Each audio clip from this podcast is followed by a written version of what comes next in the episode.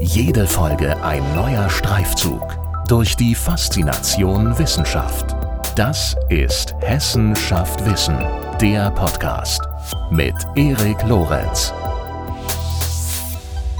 Welchen Einfluss hat der Verschluss auf die Qualität eines Weines? Wie wirken sich Temperaturschwankungen auf Weine aus? Und ist Kartonwein wirklich automatisch minderwertig? Darüber spreche ich mit Professor Dr. Rainer Jung. Er ist nicht nur selbst auf einem Weingut aufgewachsen, sondern vor allem auch Professor für Önologie. Das ist die Lehre vom Weinbau. Und er ist seit 2003 stellvertretender Leiter des Instituts für Önologie an der Hochschule Geisenheim. Wir unterhalten uns unter anderem über den Einfluss der Transportbedingungen auf die analytische und sensorische Weinqualität. Viel Spaß bei unserem Gespräch.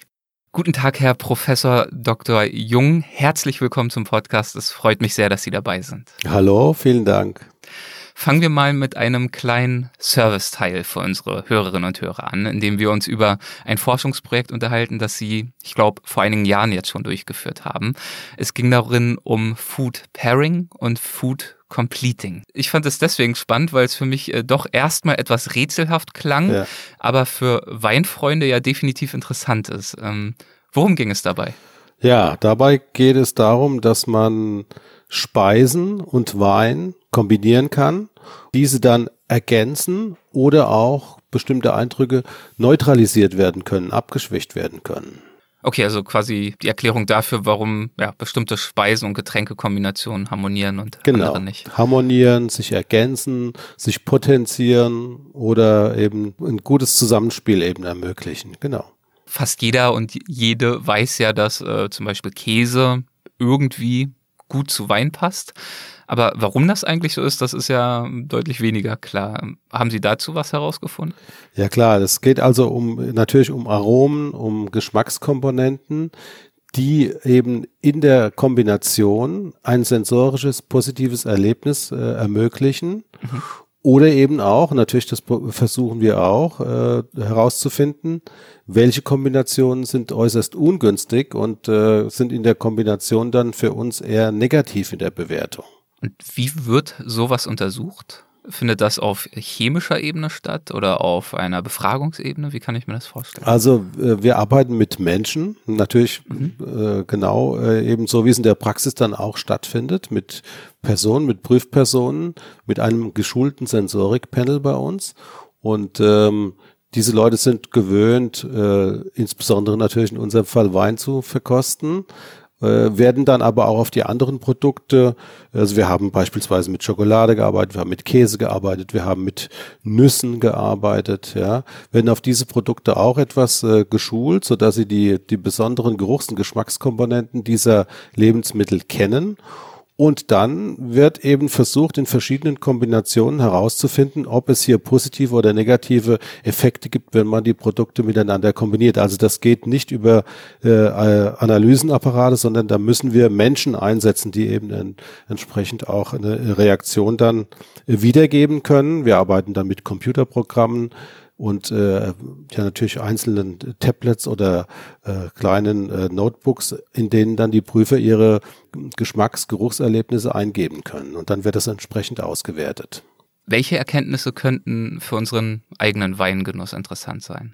Naja gut, ähm, es gibt äh, traditionell in verschiedenen Regionen Kombinationen von Wein und äh, bestimmten Produkten, die man kennt. Ja, die haben wir natürlich auch überprüft. Wir haben zum Beispiel eine Studentin aus dem Piemont gehabt und haben dort sehr viel mit Nüssen und mit Käse gearbeitet und mit den dortigen Weinen und haben festgestellt beispielsweise, dass die Kombinationen, die von Alters her dort eben so gepflegt werden, auch besonders gut zueinander passen und dass wir, wenn wir dann versuchen, Lebensmittel, die aus solchen Regionen kommen, Wein zu kombinieren, dass es äh, durchaus schwierig werden kann. Manchmal passt es, aber häufig eben auch nicht, ja.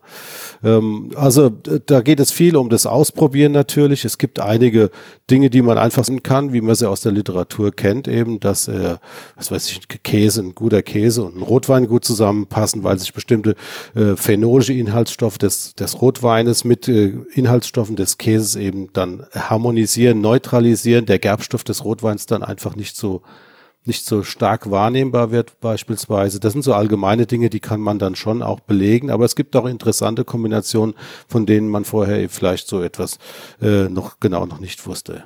Okay, und in Ihrem aktuellen Projekt, da leiten wir jetzt mal drauf über, ja. damit wir da auf jeden Fall ausreichend drüber sprechen können. Da bin ich etwas besser informiert auch. Alles klar, perfekt. Ja. Äh, da beschäftigen Sie sich ja mit dem Einfluss der Transportbedingungen von Wein auf die analytische und sensorische Weinqualität. Ja. Wie kann sich denn, also erstmal ganz grundsätzlich, der Transport von Weinen auf äh, deren Qualität auswirken? Gut, also äh, grundsätzlich äh, werden Weine heute in einem globalen System weltweit transportiert. Weine können dabei offen in großen Tanks transportiert werden, in Containern, oder sie können als bereits abgefüllte Ware, als Flaschenware auch transportiert werden. Also häufige Transporte jetzt hier aus Europa finden nach äh, Asien statt, nach Japan, äh, insbesondere oder auch häufig Transporte finden statt von Australien mit losem Wein, der nach Deutschland kommt und dort abgefüllt wird. Und äh, während des Transports unterliegen die Weine bestimmten Bedingungen. Das hängt davon ab, wie viel Geld für, den Transport, für die Transportbedingungen ausgegeben wird. Da gibt es verschiedene Situationen. Insbesondere haben wir natürlich Angst vor einer erhöhten Temperatur, wenn wir im Bereich des Äquators verschiffen die Weine und sie dort längere Zeit an höheren Temperaturen ausgesetzt ist, dass diese Temperaturen sich negativ auf die Weinsensorik auswirken.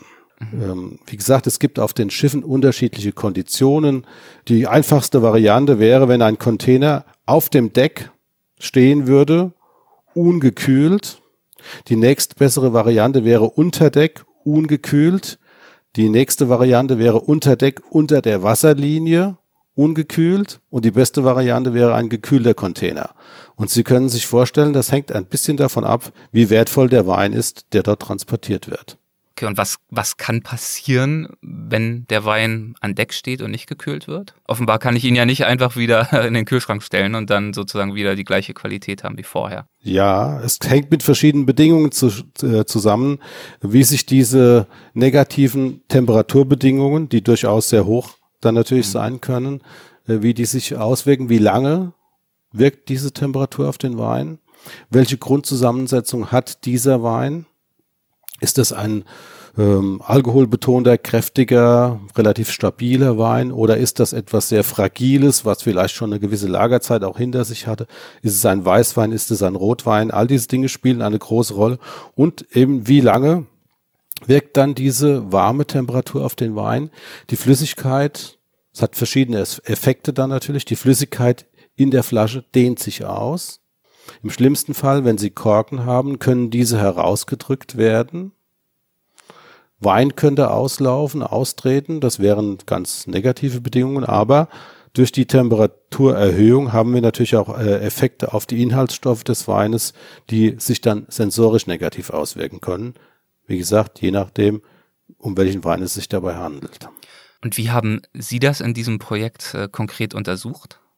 Wir wussten, dass natürlich unterschiedliche Weine unterschiedlich von diesen Bedingungen beeinflusst werden in der Sensorik und auch in der Analytik, der analytischen Zusammensetzung.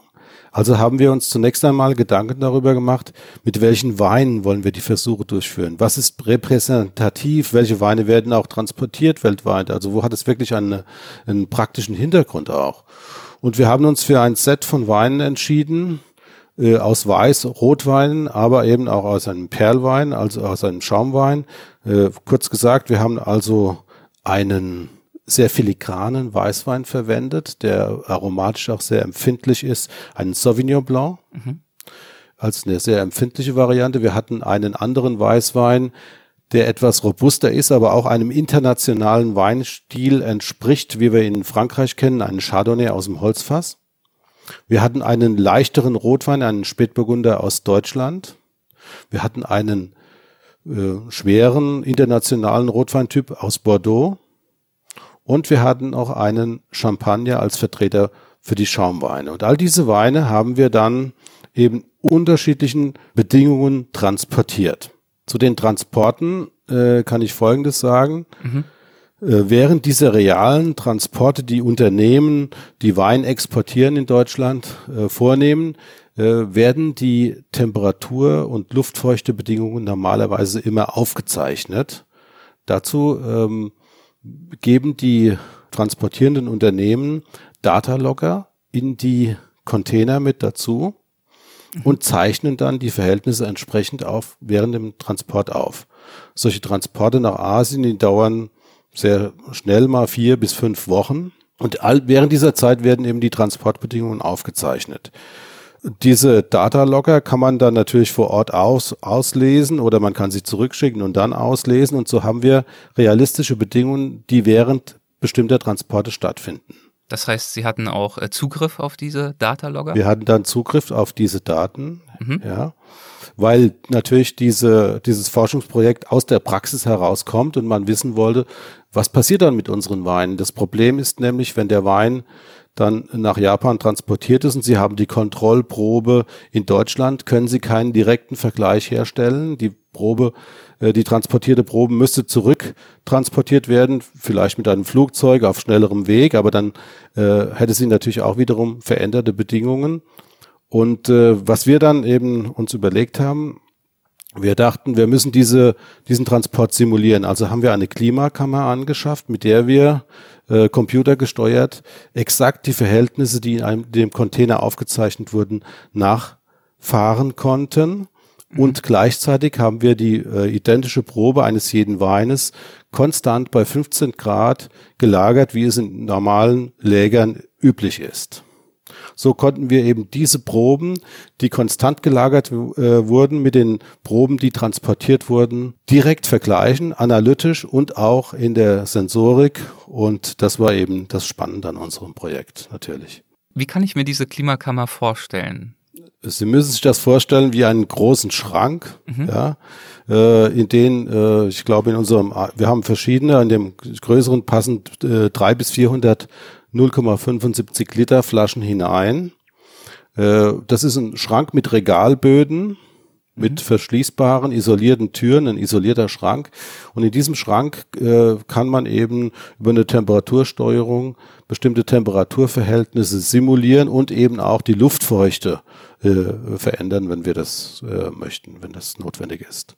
Wissen Sie noch, äh, welchen Temperaturschwankungen Sie die Weine ausgesetzt haben? Ja, also wir haben dann festgestellt, dass während dieser realen Transporte durchaus Temperaturen von über 40 oder um die 40 Grad auftreten Aha. können. Ja. Äh, so hoch sind wir auch gegangen mit unseren Temperaturen. Ähm, wenn sie weit darüber gehen, ist das zum einen unrealistisch und zum anderen wird sich die Flüssigkeit dann so stark ausdehnen, dass äh, es zu Undichtigkeiten kommt, weil sie muss irgendwo hin, sie wird durch einen sowohl durch einen Schraubverschluss oder auch durch einen Naturkorken irgendwie äh, hindurchlaufen und die Flasche würde eben einen Weinverlust aufweisen. Also das war unsere Grenze 40, 45 Grad. Irgendwo in diesem Bereich haben wir gearbeitet äh, Minimumtemperatur, die aufgezeichnet wurde, waren 10 Grad. Mhm. Das ist übrigens auch ein ganz interessanter Aspekt gewesen, dieser ähm, Temperaturaufzeichnungen während der realen Transporte, dass es nämlich insbesondere, wenn Container in Häfen standen, äh, je nachdem, wo dieser Hafen sich befunden hat, dass es dann sehr stark zu Tag-Nacht-Schwankungen kam. Das heißt, die Flüssigkeit sich einmal zusammengezogen und äh, bei Erwärmung wieder ausgedehnt hat. Das bringt natürlich auch bestimmte Effekte, was den Sauerstoffeintrag in die Flaschen angeht. Solcher Pumpeffekt kann man, könnte man sich da vorstellen. Und das verändert den Wein natürlich extrem, wenn wir diese wechselnden Temperaturen haben. Während wenn ein Temperaturanstieg langsam stattfindet, kann das ein Wein besser vertragen, als wenn diese Temperaturen so extrem äh, einfach von Tag auf Nacht beispielsweise wechseln. Dann im Anschluss an diese Versuche stand natürlich die Analyse an. Sie haben es vorhin schon genannt, die analytischen Untersuchungen und die sensorischen Untersuchungen. Äh, wie sahen die jeweils aus? Ja, also in der, in der Analytik werden zunächst einmal normale Parameter erfasst. Verändert sich etwas äh, in den normalen Analysenparametern wie Alkohol, Zucker, Säure, Dichte des Weines. Das sind so normale Laboranalysenparameter, die man dort mhm. untersucht. Unter anderem wird auch untersucht beispielsweise die Farbe des Weines. Man kann sich vorstellen, wenn ein Wein stark erwärmt wird, in Weißwein würde er zum Bräunen äh, neigen. Genauso ist es bei Rotwein auch. Dort sieht man das nur nicht so, so deutlich. Äh, das sind äh, Parameter, die dort untersucht werden. Und wir haben insbesondere eben gerade bei der Farbe Veränderungen festgestellt, die wir nicht unbedingt direkt äh, mit unserem menschlichen Auge erkennen können, aber die feine Analysengeräte schon erkennen und damit andeuten, es gibt hier eine Veränderung, die sich dann vielleicht erst zu einem späteren Zeitpunkt auch optisch für uns wahrnehmbar zeigen wird. Aber wir konnten mit diesen, insbesondere mit diesen Farbmessungen doch sehen, dass es zu Veränderungen kam. Mhm. Darüber hinaus äh, werden die Weine dann sensorisch verkostet. Hier haben wir dadurch, dass wir die Kontrollprobe, die konstant bei äh, der niedrigen Temperatur, normalen Lagertemperatur gelagert wurde, zur Verfügung haben, können wir direkte Vergleichsuntersuchungen machen, also Unterschiedsprüfmethoden anwenden und schauen, verändert sich eine Probe, wenn sie transportiert wird, gegenüber der konstant, bei konstanter Temperatur gelagerten Probe. Und hierzu haben wir einen Test angewandt, äh, der sich Distance from Control Test nennt. Man kann sich das ganz einfach als Laie auch äh, gut vorstellen. Sie haben eine Kontrollprobe, das ist die bei 15 Grad konstant gelagerte Probe, beispielsweise des Champagners. Sie verkosten diese Proben mit einem Panel. Das Panel prägt sich die sensorischen Eigenschaften dieser Probe ein. Die Probe steht auch bei den weiteren Vergleichsproben dann noch zur Verfügung. Und nun bekommt das Panel verschiedene Proben, Proben, die von mir aus bei 30 Grad, bei 40 Grad über verschiedene Zeitpunkte gelagert wurden. Also ich sag mal vier oder fünf Proben im Vergleich zu dieser Standardprobe. Und nun muss der Prüfer entscheiden auf einer Skala, die vor ihm ist, wie weit ist die Probe, die jetzt vor mir steht, von der Kontrollprobe in den sensorischen Eigenschaften entfernt. Wie weit ist sie dort weg? Und natürlich kommt die Kontrollprobe als verdeckte Probe noch einmal vor, so dass man den Prüfer auch kontrollieren kann, würde er die auch wieder erkennen und feststellen, dass die eigentlich sich nicht von der Kontrollprobe unterscheidet. Und mit solchen Tests können Sie sehr gut feststellen, wie stark Probenveränderungen unterliegen. Das bedeutet jetzt noch nicht diese Aussage, ob diese Veränderungen in jedem Fall negativ sind. Wir wissen nur, die Probe verändert sich gegenüber der konstant gelagerten Probe. Manchmal könnte es ja sogar sein, dass eine erhöhte Temperatur, eine erhöhte Reifung einem Wein sogar positiv mhm. zuträglich ist. Das könnte sein, wenn der Wein noch sehr jugendlich, sehr unreif war, äh, dann könnte das zu positiven Veränderungen führen. Das war aber nicht die Frage zunächst, sondern die Frage war nur, kommt es zu einer Veränderung? Wie stark ist diese Veränderung? Und dann kann sie theoretisch sich positiv auswirken oder eben auch negativ natürlich auch. Und dann kann es ja zu sogenannten äh, Weinfehlern kommen. Richtig, ja. Was sind aus der sensorischen Perspektive ähm, typische Weinfehler? Also wir, das müssen wir jetzt ein bisschen differenzieren, wenn ja. wir jetzt bei dem Thema äh, Temperatureinfluss bleiben, ja, ja, dann wäre zunächst einmal, wenn wir das, wir können ja verschiedene Parameter anwenden in der Sensorik. Zunächst einmal würden wir uns die Probe betrachten. Mhm. Negativ wäre, wenn sich ein Weißwein, der eine bestimmte mittelgelbe Farbprägung hätte, ins Braune hin verändern würde. Wenn ein Rotwein sich ins Braune hin verändern würde, das wäre fehlerhaft, ja. Mhm. Wenn wir äh, an den Geruch denken, dann äh, entwickeln sich bei höheren Temperaturen insbesondere so oxidative Fehlaromen. Also der Wein riecht dann nicht mehr fruchtig, sortentypisch. Beispielsweise genannte Sauvignon Blanc, der riecht normalerweise entweder grün, vegetativ oder er riecht exotisch nach Maracuja oder in diese Richtung gehend. Und wenn er einer oxidativen Veränderung unterliegen würde, würden diese Fruchtnoten in den Hintergrund gehen und er würde karamellisiert, oxidativ, brotig, ja, äh, wie ein angeschnittener Apfel riechen. Also diese sortentypischen Aromen verlieren und äh, diese negativen durch die äh, forcierte Entwicklung entstehenden Aromen würden in den Vordergrund kommen. Das wäre dann fehlerhaft, ja. Mhm beispielsweise. Also und dann gibt es natürlich viele andere Weinfehler, die jetzt mit der mit dem Weintransport, äh, mit dieser Weintransportfrage nichts zu tun haben. Ähm, es könnten natürlich im Extremfall auch durch erhöhte Temperaturen zu mikrobiologischen Veränderungen führen, wenn ein Wein instabil ist, sowieso also nicht als äh, besonders äh, stabil schon abgefüllt wurde und äh, erhöhte Temperaturen hier Mikroorganismen, die in dem Wein vorhanden sein könnten, eigentlich nicht sollten, aber sein könnten, die fühlen sich bei höheren Temperaturen wohler und dann wir, könnten die auch Stoffwechselprodukte erzeugen, die negativ sind. Denken Sie beispielsweise hier an äh, flüchtige Säure, also dass ein Wein nach Essig riecht plötzlich mhm. und so etwas. Das könnte passieren, also das wäre aber eine extreme Situation und der Wein müsste vorher, vorher auch schon instabil und äh, ähm, ja mikrobiologisch instabil gewesen sein, ja. Sie haben vorhin äh, zwischendurch erwähnt, dass durch äh, stärkere Temperaturschwankungen und insbesondere auch Temperaturerhöhungen auch die Gefahr besteht, dass der Wein natürlich austritt. Und zwar unabhängig davon, ob es sich um einen Korkverschluss handelt oder zum Beispiel auch einen Schraubverschluss. Ja. Das würde mich auch mal interessieren, denn die Verschluss- und Verpackungstechnik ist ja eines Ihrer äh, Forschungsfelder. Ja. Macht es denn, und ich weiß, das ist eine uralte Frage, aber trotzdem, macht es denn grundsätzlich einen Unterschied, ob ein guter Wein ein Plastik- oder ein Korkverschluss hat? Also früher hat man ja ganz klar gesagt, ein halbwegs guter Wein muss einen Naturkorken ja. haben und in späteren Jahren hatte ich dann zumindest das Gefühl, dass sich die Einschätzung durchgesetzt hat, dass das eigentlich gar nicht so wirklich den großen Unterschied macht und dass man ja bei einer Kunststoffverpackung oder einem derartigen Verschluss äh, ja sogar zumindest die Gefahr des Korkens ausschließen kann. Ja, alles richtig, was Sie sagen und äh, kommt immer wieder drauf an, natürlich, ja. Ähm, insbesondere kommt zunächst mal drauf an, wie lange ein Wein gelagert wird. Mhm. Ähm, wir wissen, dass äh, zunächst mal, ich möchte mit dem Naturprodukt äh, Naturkork anfangen.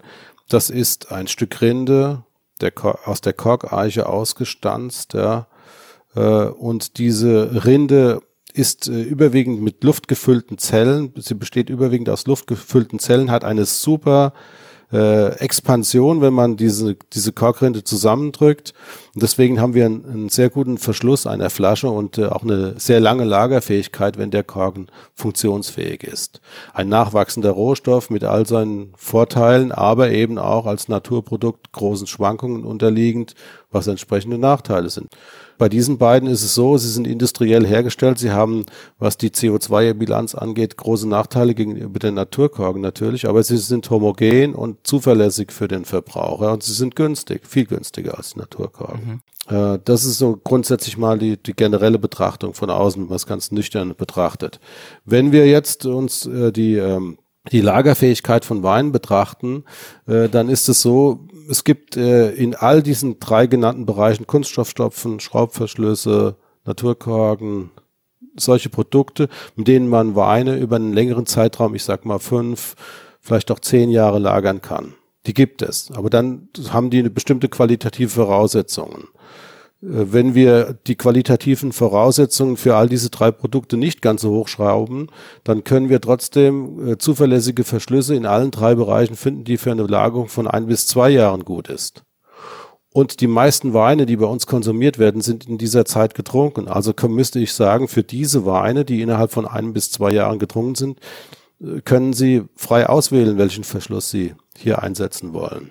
Okay, aber wenn ich sozusagen eine, eine, Weinsammlung anlegen möchte mit einem üppigen Weinschrank, dann ja. gilt das natürlich nicht. Dann gilt das nicht. Und mhm. äh, es ist auch mehr oder weniger eine Imagefrage. Ja? Sie können ja. keinen sehr teuren Wein mit einem günstigen Verschluss, auch nicht mit einem Schraubverschluss, heute verkaufen, sondern da erwartet der, der Kunde dann einfach einen sehr guten Naturkorken, der dann auch Preisbereich von einem Euro liegt, den Verschluss, während vielleicht der Schraubverschluss dazu äh, bei 15 Cent liegen würde, ja.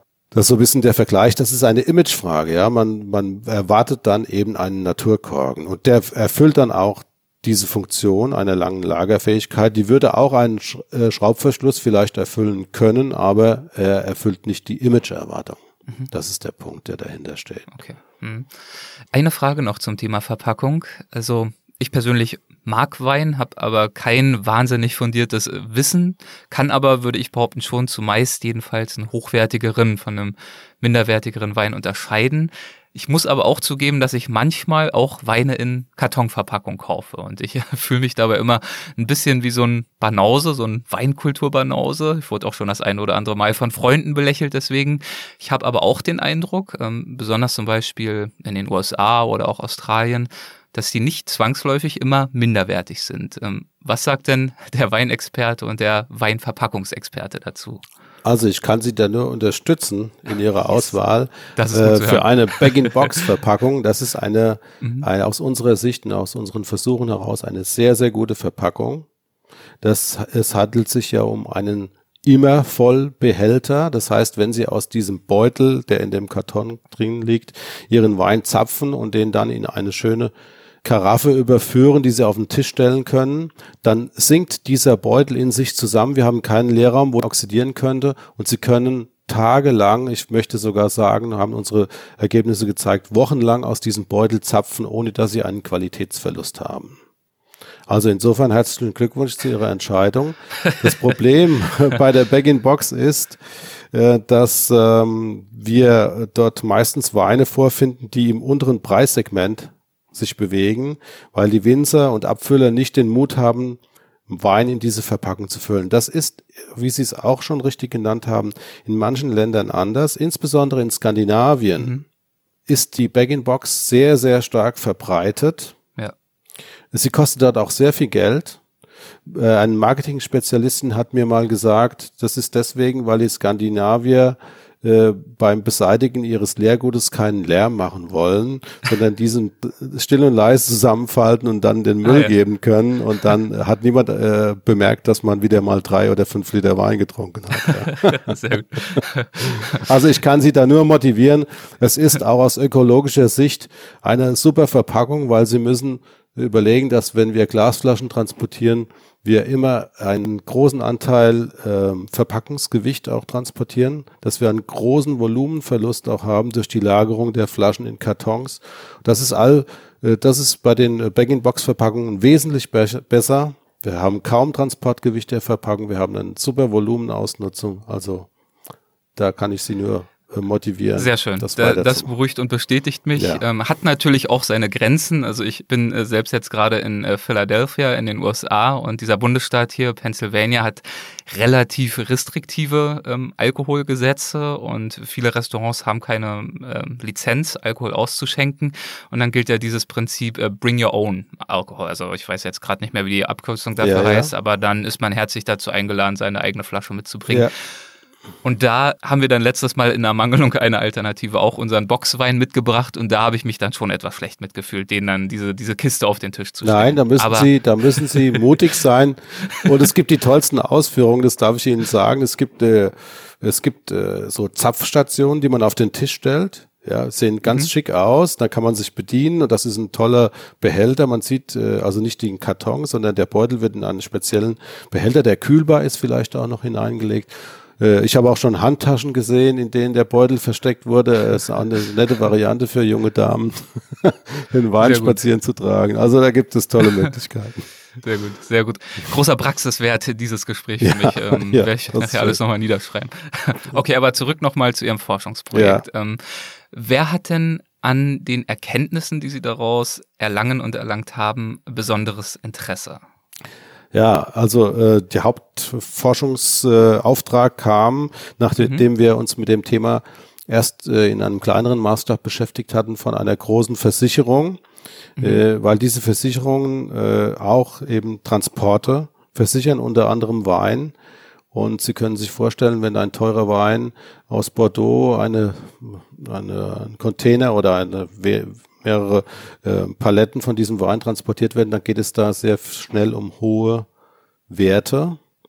Mhm. Und ähm, man muss wissen, zunächst einmal natürlich, was passiert auf dem Transporter und auf der anderen Seite muss dann eine Versicherung auch wissen, wenn so ein, äh, ne, wenn diese Daten ausgelesen werden, wie haben wir mit da, diesen Daten umzugehen? Wurden irgendwelche kritischen Momente überschritten? Das heißt, ich sag mal bestimmte Temperaturhöhe über einen bestimmten Zeitraum.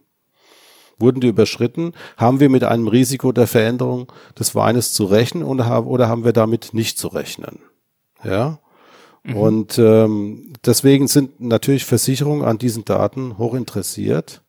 Wir haben dann äh, für die Weine, die ich vorhin genannt habe, für diese fünf Weine auch einmal in der Theorie und eigentlich auch praktisch anwendbar sozusagen eine Entscheidungsmatrix entwickelt diese Entscheidungsmatrix muss man sich so vorstellen, dass man, es sind so knapp zehn Parameter hat. Da geht es darum, äh, welcher Weintyp ist es, ein Weißwein, ein Rotwein, ein Roséwein, ähm, welchen Alkoholgehalt hat er, was für einen Stil hat er, äh, was für einen Säuregehalt, welche Tannine, hat er einen biologischen Säureabbau gemacht, war er im, im Holz gelagert, welcher Verschluss ist verwendet worden. Das sind alles äh, Parameter, die einen bestimmten Einfluss haben, wenn bestimmte Temperatur- und äh, Transportbedingungen vorliegen. Und diese Parameter, die ich genannt habe, die haben ein, ein größeres Risiko oder ein kleineres Risiko. Das heißt, wenn beispielsweise es sich um einen Weißwein handelt, dann ist er empfindlicher, hat ein höheres Risiko als ein Rotwein. Ja. Okay, und das muss natürlich in einer etwaigen Versicherungspolice berücksichtigt werden. Genau, ja, also sie, es werden all diese Parameter abgefragt. Ich vergleiche dann eben die, die ta tatsächlich aufgetretenen Transportbedingungen mit diesem mit dieser Risikobetrachtung und weiß jetzt, okay, es liegt ein hohes Risiko für eine Veränderung vor oder nicht. Mhm. Das heißt, ohne dass ich den Wein letztlich untersuche, weiß ich schon, äh, aufgrund dieser gegebenen Transportbedingungen kann es zu einem gewissen Qualitätsverlust gekommen sein oder eben nicht. Oder es kann zu einem totalen Qualitätsverlust gekommen sein, wenn bestimmte Parameter eingetreten sind. Also man kann das schon äh, dann äh, entsprechend auch äh, ja in so einem in so einer Entscheidungsmatrix darstellen und ähm, eine entsprechende Versicherungspolice individuell für solche Weinprodukte dann auch entwickeln. Das ist letztlich der Hintergrund. Ja.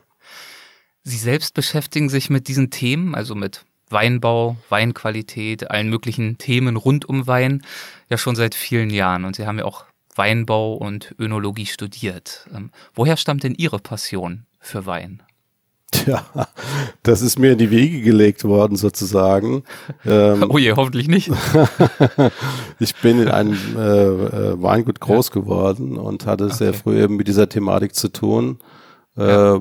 Hatte nicht unbedingt immer vor, mich äh, in diesem Beruf auch dann ewig zu betätigen, aber äh, letztlich, äh, ich, meine Zeit, zu der ich äh, meinen Beruf begonnen habe, das war äh, in den acht, Mitte der 80er Jahre, da war der große Glykol-Skandal und mein Vater hat gesagt, äh, was machst du? Wirst, willst du in so eine Branche gehen, wenn da so ein Skandal ist? Da sind wir alle äh, jedes Mal betroffen, auch wenn wir nichts damit zu tun hatten. Sucht er was anderes, aber das hat mich dann irgendwie gereizt und ähm, ja, und je mehr ich mich mit dem Thema beschäftigt habe, auch im Studium, umso besser hat's mir gefallen. Und Geisenheim ist natürlich eine Top-Adresse. Wenn man dort einmal ist, will man dort nicht mehr weg. ähm, war das auch dann eine Ihrer Motivationen, tatsächlich in die wissenschaftliche Auseinandersetzung zu gehen? Also auf einem Weingut aufzuwachsen, bedeutet ja nicht automatisch, sich auch in dieser Detailtiefe damit zu beschäftigen. Nein, das hat sich während des Studiums ergeben, ja. ähm, wo, äh, mich bestimmte Themenkomplexe immer mehr dann interessiert haben und äh, ich dann mein Studium immer weiter fortgesetzt hatte. Letztlich äh, gab es dann noch eine Interessa ein interessantes Angebot für eine Promotionsarbeit im Bereich der Verschlüsse, Naturkorken, das war mein Thema schon immer gewesen äh, und ähm, äh, das hat mich sehr gereizt und so ging dann das äh, eine in das andere über. Also das, äh, wenn einem das mal gepackt hat, kommt man da nicht mehr davon los. Ja, und heute sind Sie Professor für Önologie am Institut für Önologie der Hochschule äh, Geisenheim. Mhm. Würden Sie ein wenig über dieses Institut sprechen? Ähm, ja. Wo liegen die Schwerpunkte? Wofür steht das? Ja, die Önologie ist ja im Grunde genommen die, äh, die, die Wissenschaft von der Weinbereitung. Das heißt, unsere Arbeit im Institut beginnt mit den Trauben. Die Kollegen aus dem Weinbau erzeugen die Trauben. Wir übernehmen dann die Trauben und müssen daraus Wein machen. Ja. Sie haben ja auch ein eigenes äh, Weingut wir vor haben ein eigenes ne? Weingut, genau. Ja. Äh, das heißt, wir bestimmen zusammen mit den Kollegen aus dem Weingut, wann werden bestimmte Trauben gelesen, was machen wir mit denen, wie verarbeiten wir die, äh, welchen Weintyp wollen wir letztlich damit erzeugen. Und dieser Prozess, beginnend mit dem Auspressen der Trauben, dem Behandeln des Mostes, mit der Vergärung, mit dem Ausbau des Weines in verschiedenen Behältern, mit verschiedenen Stilistiken. Das ist unsere Aufgabe in der Önologie bis hin eben zur Abfüllung und Verpackung des Weines. Und dadurch, dass wir ein Weingut haben von 30 Hektar hier in Geisenheim ähm, und die Weine äh, nicht nur in Versuchsmaßstab herstellen, sondern wie in einem normalen Weingut auch produzieren und auch verkaufen, dadurch haben wir einen Kontakt in die Praxis, den wir brauchen. Wir erleben die gleichen Probleme, die die Praktiker haben. jedes Jahr. Wir müssen die gleichen Probleme lösen, wenn es zu Veränderungen kommt, klimabedingt oder wie auch immer, witterungsbedingt. Das heißt, wir haben hier im Grunde genommen verstehen, was, was das, die Bedürfnisse der Praxis sind äh, und wir wollen auch mit den Produkten, die wir erzeugen, zeigen, dass wir die Önologie und auch den, den Weinbau natürlich nicht nur in der Theorie, sondern auch in der Praxis äh, beherrschen und auch unseren Berufskollegen zeigen.